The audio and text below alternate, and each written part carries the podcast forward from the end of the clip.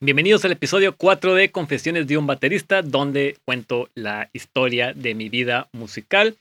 En esta ocasión vamos a culminar cómo llegué a mi primera banda, vamos a llamarla, se podría decir, profesional. Esta banda es muy importante en mi vida porque fue la que, al igual que mi primera batería, fue la que me enseñó prácticamente todo lo que había que aprender en una banda, todo lo que conlleva, todo lo que exige, todo lo que demanda. Pero bueno, me estoy adelantando. En este punto les digo, estoy en preparatoria a partir del evento que les contaba en el episodio pasado, conozco más gente, me empiezo a juntar más con, empiezo a juntar más con Jorge Vázquez, empiezo a ir a su casa, empiezo a ir a la mía y tocamos batería y empiezo a conocer más gente que, que él conocía y muchos de ellos obviamente pues tocaban. Entre una de esas probablemente mezcla de amigos de la secundaria con preparatoria con todo este asunto de la música. Conozco a un buen amigo, Rafa Domínguez, no tengo idea si ves estos videos, y los ves, saludos. Ella vive en otro lado, así que realmente ya no nos frecuentamos. Pero bueno, recuerdo esta parte de, de, la historia, como él tocaba, él tocaba bajo, o toca todavía, la verdad no sé. Y nos hicimos muy amigos y tocábamos mucho juntos. Venía a mi casa relativamente seguido a tocar y siempre fue nuestra idea como hacer una banda, teníamos más o menos los mismos gustos musicales y llegaba a la casa y pues, se conectaba al ampli y su bajo y, le dábamos. Y recuerdo que estuvimos una buena cantidad de años intentando hacer una banda, reclutábamos o tratábamos de reclutar ahí guitarristas, que se me vienen las historias de acordarme.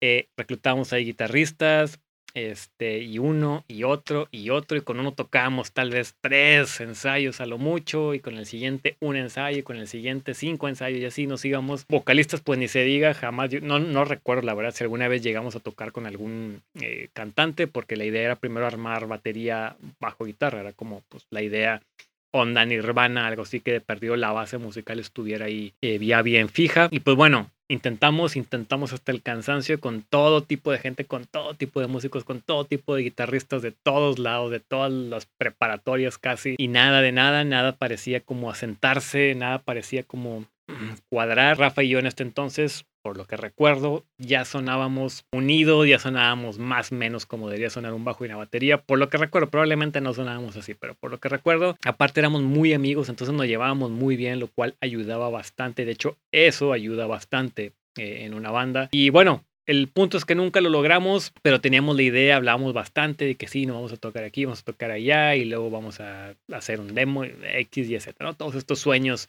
preparatorianos que uno tiene cuando está empezando a tocar. Creo que incluso con Rafa sí llegamos a tocar con alguien ahí igual de la prepa para algún evento en algún patio de la, fiesta de algún amigo. Y bueno, quieren que toquen y juntábamos ahí dos, tres amigos y tocamos, pero no era nada, nada fijo, nada constante, nada que pudiésemos ensayar y repetir semana con semana o nada por el estilo. Pero bueno, a la, a la par de esto, en mi vida social, que les digo que prácticamente era inexistente. Trataba de acoplarme, trataba de ser social, trataba de salir, trataba de, juntarme con gente conocida. Y me acuerdo que en aquel entonces un paseo muy común aquí en donde vivo era ir a un mall los domingos y literal caminar con tus cuates, caminar de arriba abajo todo el mall. Si traías dinero, pues entrabas al cine. Pero básicamente era una idea bastante juvenil, le digo, nada más de ir a caminar y ver gente ahí, toparte con otros amigos, ver a las chicas que caminaban por ahí. Prácticamente esa era la interacción social. Y bueno, en una de estas salidas me topo con un amigo. Esta historia está medio nebulosa, pero se la voy a contar como yo la recuerdo. En una de estas salidas estoy esperando a algún amigo me topo a otro amigo que estaba esperando a otro amigo. No era así como mi super amigo esta persona, pero nos conocíamos y pues bueno, de hablar con alguien y de estar, de estar ahí parado solo, obviamente empezamos a interactuar y en eso llega el amigo de esta persona con la que estaba hablando yo. Esta persona que llega, no, la conozco, me presentan ahí, este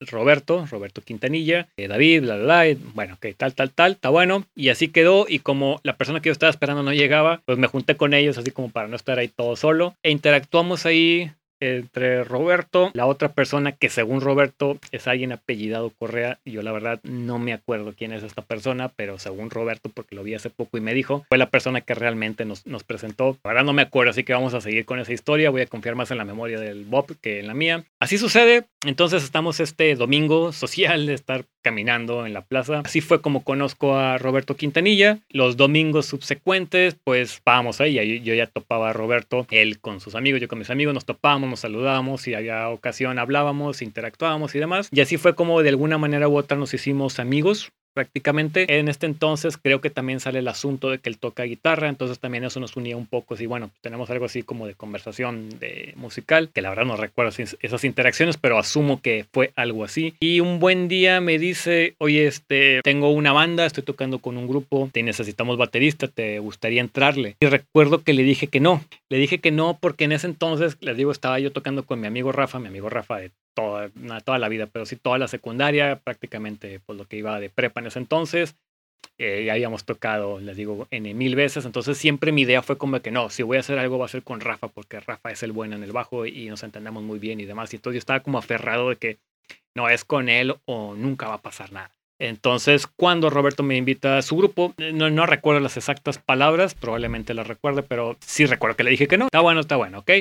Y así quedó. Y bueno, aquí la vida siguió su curso. Y recuerdo que estando en la prepa, recuerdo que había que escoger clases extracurriculares. Estas eran, pues, eran obligatorias y tenías que meterte algo, ya sea ya fuera artístico, deportes, no sé qué más cosas había. Ya había dejado muy claro, creo que en el primer episodio, que yo no tenía nada que hacer en los deportes, así que escogí una de las artísticas. Y esta fue una clase de, de guitarra, que en aquel entonces no era que tocara guitarra, pero me llamaba demasiado la atención. Había una guitarra en casa de mis papás, que era de hecho de mi papá una guitarra electro, no, una guitarra acústica, aparentemente de muy buena calidad, la verdad yo no sé nada de guitarras, pero aparentemente era de, es de buena calidad porque todavía existe. Cada que iba a algún amigo a tocar, de estos con los que tocaba con Rafa, este, les decía, oye, enséñame algo, oye, ¿puedes tocar? Oye, ¿cómo se toca esto? Y me enseñaban ahí alguno que otro lick, alguno que otra, cualquier cosa, el intro de Enter Sadman, el intro de Nothing Else Matters, las típicas, este, y así fue como aprendí guitarra, o así fue como empecé a picarle a la guitarra guitarra no tengo absolutamente ningún estudio. Fue algo como más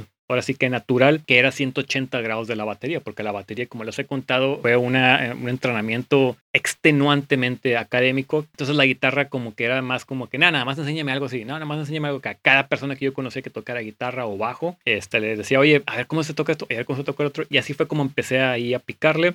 Recuerdo que había en la casa también un cancionero de estos, de canciones rancheras o, o canciones populares, la verdad no sé, y en la primera hoja venían todos los acordes, los acordes abiertos, conocidos como acordes abiertos. Y nada más descifrarlos fue todo un evento para mí, porque ya ven, no sé si saben, pero si ven eh, la, el cuadrito, lo tienes que ver hacia arriba, entonces yo lo estaba viendo al revés, entonces ponía todos los dedos al revés y sonaba bien feo, entonces yo decía que raro.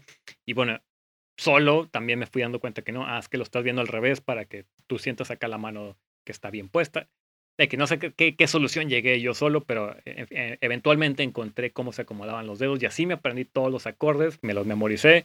Digo, me gustaba tanto la música, ya no era tanto el asunto de, de, batería, era el asunto musical, me gustaba todo lo que tuviera que ver con música, todo lo que tuviera que ver con notación, todo lo que tuviera que ver con acordes, porque no entendía realmente hasta este punto, aunque ya tenía unos 4 o 5 años tocando la batería, no entendía mucho o no entendía nada de realmente lo que era armonía, melodía y nada de esto, pero me llamaba bastante la atención. Entonces así fue como poco a poco fui descubriendo la guitarra que hasta la fecha sigo de repente ahí practicando, tocando. Gracias a todo esto fue que me meto a esta clase extracurricular en la preparatoria de guitarra. Si alguna vez aprendí algo teórico de guitarra fue en esa clase, que era básicamente los nombres de las cuerdas. Creo que cómo afinar, no estoy seguro. No sé, la verdad es que no me acuerdo mucho de haber aprendido mucho en esa clase, pero el asunto es, y lo importante de, tomar esta clase no tiene nada que ver con lo musical. Tenía que ver por supuesto, con una chica. En esta clase estaba una chica que me gustaba. Y aquí paréntesis. Esta persona ya la había visto, esta chica ya la había visto desde antes, desde mucho antes en, en preparatoria.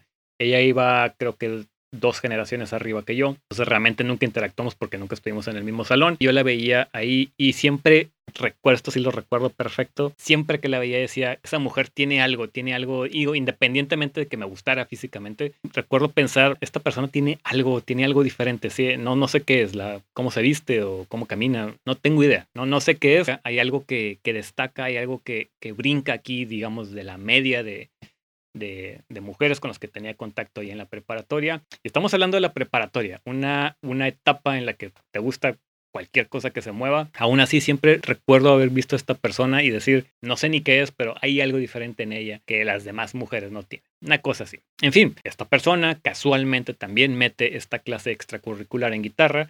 Ahí sí no había restricciones de en qué semestre estabas, así que cualquiera podía entrar siempre cuando estuvieras en esa prepa. Y ahí fue donde dije, wow, esta es mi oportunidad. Si alguna vez voy a hablar con esta persona, va a ser en esta clase. Y una vez saliendo de esta clase, jamás voy a volver a hablar con ella porque, como les he dicho mil veces antes, no era una persona muy social. No soy una persona muy social y no se me da en lo absoluto simplemente ir, caminar y hablar con alguien. Eh, a mí no se me da eso en lo absoluto. De hecho, admiro bastante, admiro de sobremanera a la gente que puede hacer eso así de la nada. Para mí es una dimensión desconocida. En fin, pues ahí trato en esta clase, trato de como acercarme y, como que, ay, ¿cómo tocas eso? Ay, que, ah, que está chida tu guitarra. no sé, cualquier tontería. Y ahí nos conocimos realmente, digo, tampoco nos, Tampoco nos hicimos los super amigos, pero nos conocimos. Me doy cuenta al hablar con ella, con esta persona que también tiene gustos bastante afines a, los míos musicalmente hablando, lo cual ya era así como que, wow, que una chica de esta preparatoria le gustara Fear Factory, Paradise Lost, Dream Theater, etcétera, etcétera.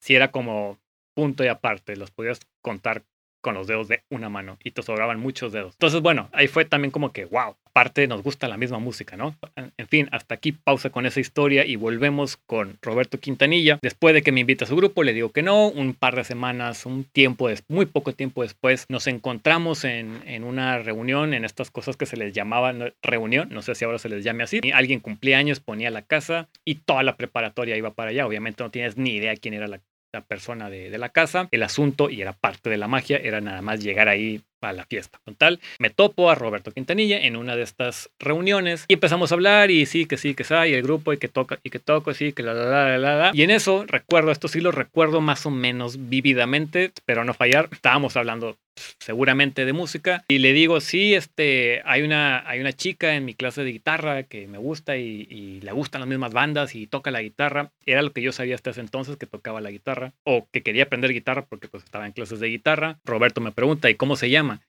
Y le digo Marcela Bobbio. Y, y, me, acuerdo de la cara que me puso como Marcela, Marcela Bobbio de pelo chino, de pelo chino negro. Y le digo, sí. Y se queda, güey, e, ella es la cantante de mi grupo. Y yo así que, ok, ¿en serio? Sí, ella es cantante, ya Marcela es la que canta. Me acuerdo que le digo a Roberto, ¿sabes qué? Ya tienen baterista. Y así fue como entré a esta banda. Obviamente la atracción era ajeno a lo musical, pero realmente no me importaba. Recuerden, están en prepa, no te importa nada. Y así fue como entré a este grupo a la siguiente semana o muy poco tiempo después, igual, el siguiente fin de sí, seguramente sería el siguiente fin de semana. Toda la banda estaba en mi casa o en casa de mis papás, porque ahí estaba la batería. Y Marcela Bobbio, la Marcela Bobbio estaba en mi casa, entonces era así como, wow, no lo podía creer, todo se, todo en el universo se iba acomodando. En fin, tocan ahí uh, un par de canciones, eran originales y trato ahí como de acoplarme. Pues aparentemente les gustó y funcionó. Y así fue todo el ensayo. Sí, sí me mantuve más al margen como que, no, pues ahora no la riego, que toca bien.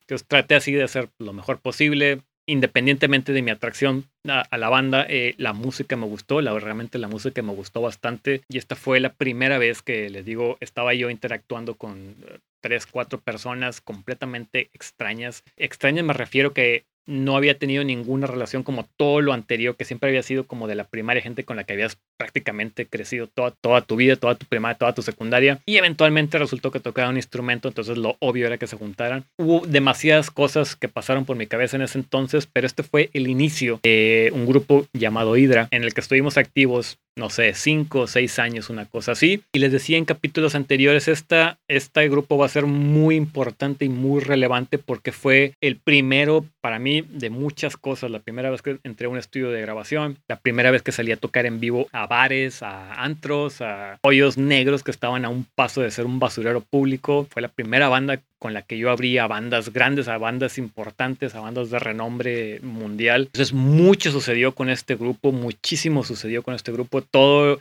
el aprendizaje, 90% de los memes que ven que subo por ahí a mis redes, el 90% viene de todas esas experiencias que personalmente eh, me, tocó vivir. Probablemente los siguientes dos, tres episodios de este podcast se van a dividir en este grupo, van a estar enfocados en este grupo porque pasó tanto y hay tanto que contarles, porque hay tanto que aprender de todo esto, que necesito diluir toda esta, esta sección en, en varios videos para darles un mejor entendimiento qué era lo que estaba pasando y el por qué es tan importante en mi vida eh, esta, esta banda. También estos próximos episodios, si eres de los que escucha esto en, en podcast, en Spotify o alguna otra plataforma de este tipo, te vas a perder mucho contenido visual porque voy a estar poniendo fotos del recuerdo, eh, videos de ensayos, eh, demos que grabé, nuestro primer disco, no sé si era disco, demo, quién sabe qué era. Todo eso va a aparecer en algún momento en alguno de estos episodios, así que, así que bueno, nada más para que sepas que va a haber demasiado contenido histórico en los siguientes episodios porque tengo demasiadísimo registro de todo este asunto. Así que te espero en el siguiente episodio donde vamos a ahondar en los dramas, dimes y diretes de pertenecer a un grupo.